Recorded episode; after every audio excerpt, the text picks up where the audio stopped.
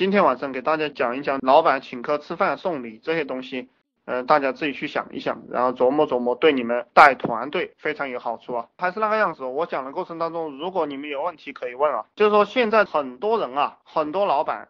没有带过团队的人，他们认为这个请客吃饭这些东西很重要。这个东西呢，在前面几十年做线下生意、做渠道生意的时候很重要。现在我们做互联网，甚至于说现在你不做互联网，就是做线下生意，请客吃饭这个东西它已经不重要了。以前之所以重要，是因为大家就缺那口吃的。你把他请到这个高级饭店里面，花个一两百、两三百块钱吃的时候，他吃了很开心，对不对？给他喝点酒。但是现在大家都不缺这一口吃的，所以说。你再请他吃饭了，其实我认为是浪费双方时间，因为前面几年我在跑这种线下业务的时候，我都有这样一个感觉了。为什么很多人还在请别人吃饭，别人不出来？因为请他吃饭的人太多了，你做这件事情是没有什么意义的。这个东西就是说，在带团队和这个对外面的客人也是一样的，你花几百块钱，那他也经常吃这个比较好的东西，对不对？他不会觉得你对他有多好。特别是我们对自己的团队，我们可能把这个。钱节约下来给他当奖金发，这些员工啊，或者是你的伙伴啊，他也感觉到你这个人蛮实在的。我们做这个生意啊，我们带团队，我们就是竭尽全力的去给他实在的好处。这个就是我现在带团队的一个方针，我多分配你一点比例，然后多分配一点你的提成。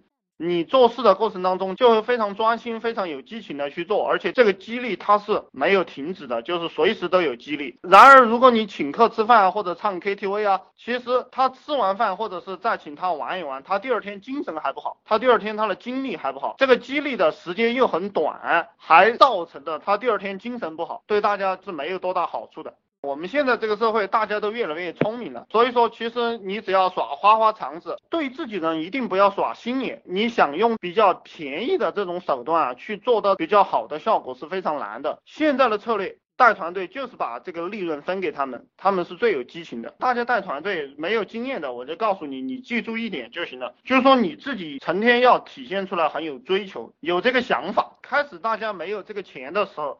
呃，为什么跟你？就是因为你有追求，有想法，然后你要不断的体现出来你的具体的追求。这个团队的理念和企业的理念是你不断的说，不断的讲，然后用笔和纸把它记下来。开始的时候你不用去找一个理念，时间长了你会提炼出来一个有用的理念。比如说，我现在给我们团队提炼的一个理念就是说，帮助人提高竞争力，然后关注创业者。我最早的时候我提炼的是一个什么理念呢？提炼了就是一个赚钱的理念，这样一个理念，我发现有一个问题，就是当大家赚了钱过后，大家就没有动力了。赚了钱，可能有些人就拿着钱就跑了，对不对？但如果你给他提炼一个更加高尚的理念，你就可以让他们不停的干，而且他们也觉得干这件事情很有意义，他觉得他在帮助别人，这个就是一个自我价值的实现，向这个方向偏了。而且，当你有这个核心理念的时候，你能够吸收到更加优秀的人才。你没有核心理念，只是赚钱的话，呃，也是吸收一帮只为钱来的人吧。然后他觉得赚不到钱了，他可能就跑了。这个概念我以前也从另一个角度给大家讲过，只是现在把这个概念更加深化了。如果讲赚钱的话，其实就是不管你在做什么的过程当中，比如说，其实我今天蛮忙的，我就跑到外边去，因为有一点私事嘛，还是一直在想工作上的事情。我想，如果大家有这样一个状态的话话，你肯定能把业务做好，也能够赚到钱。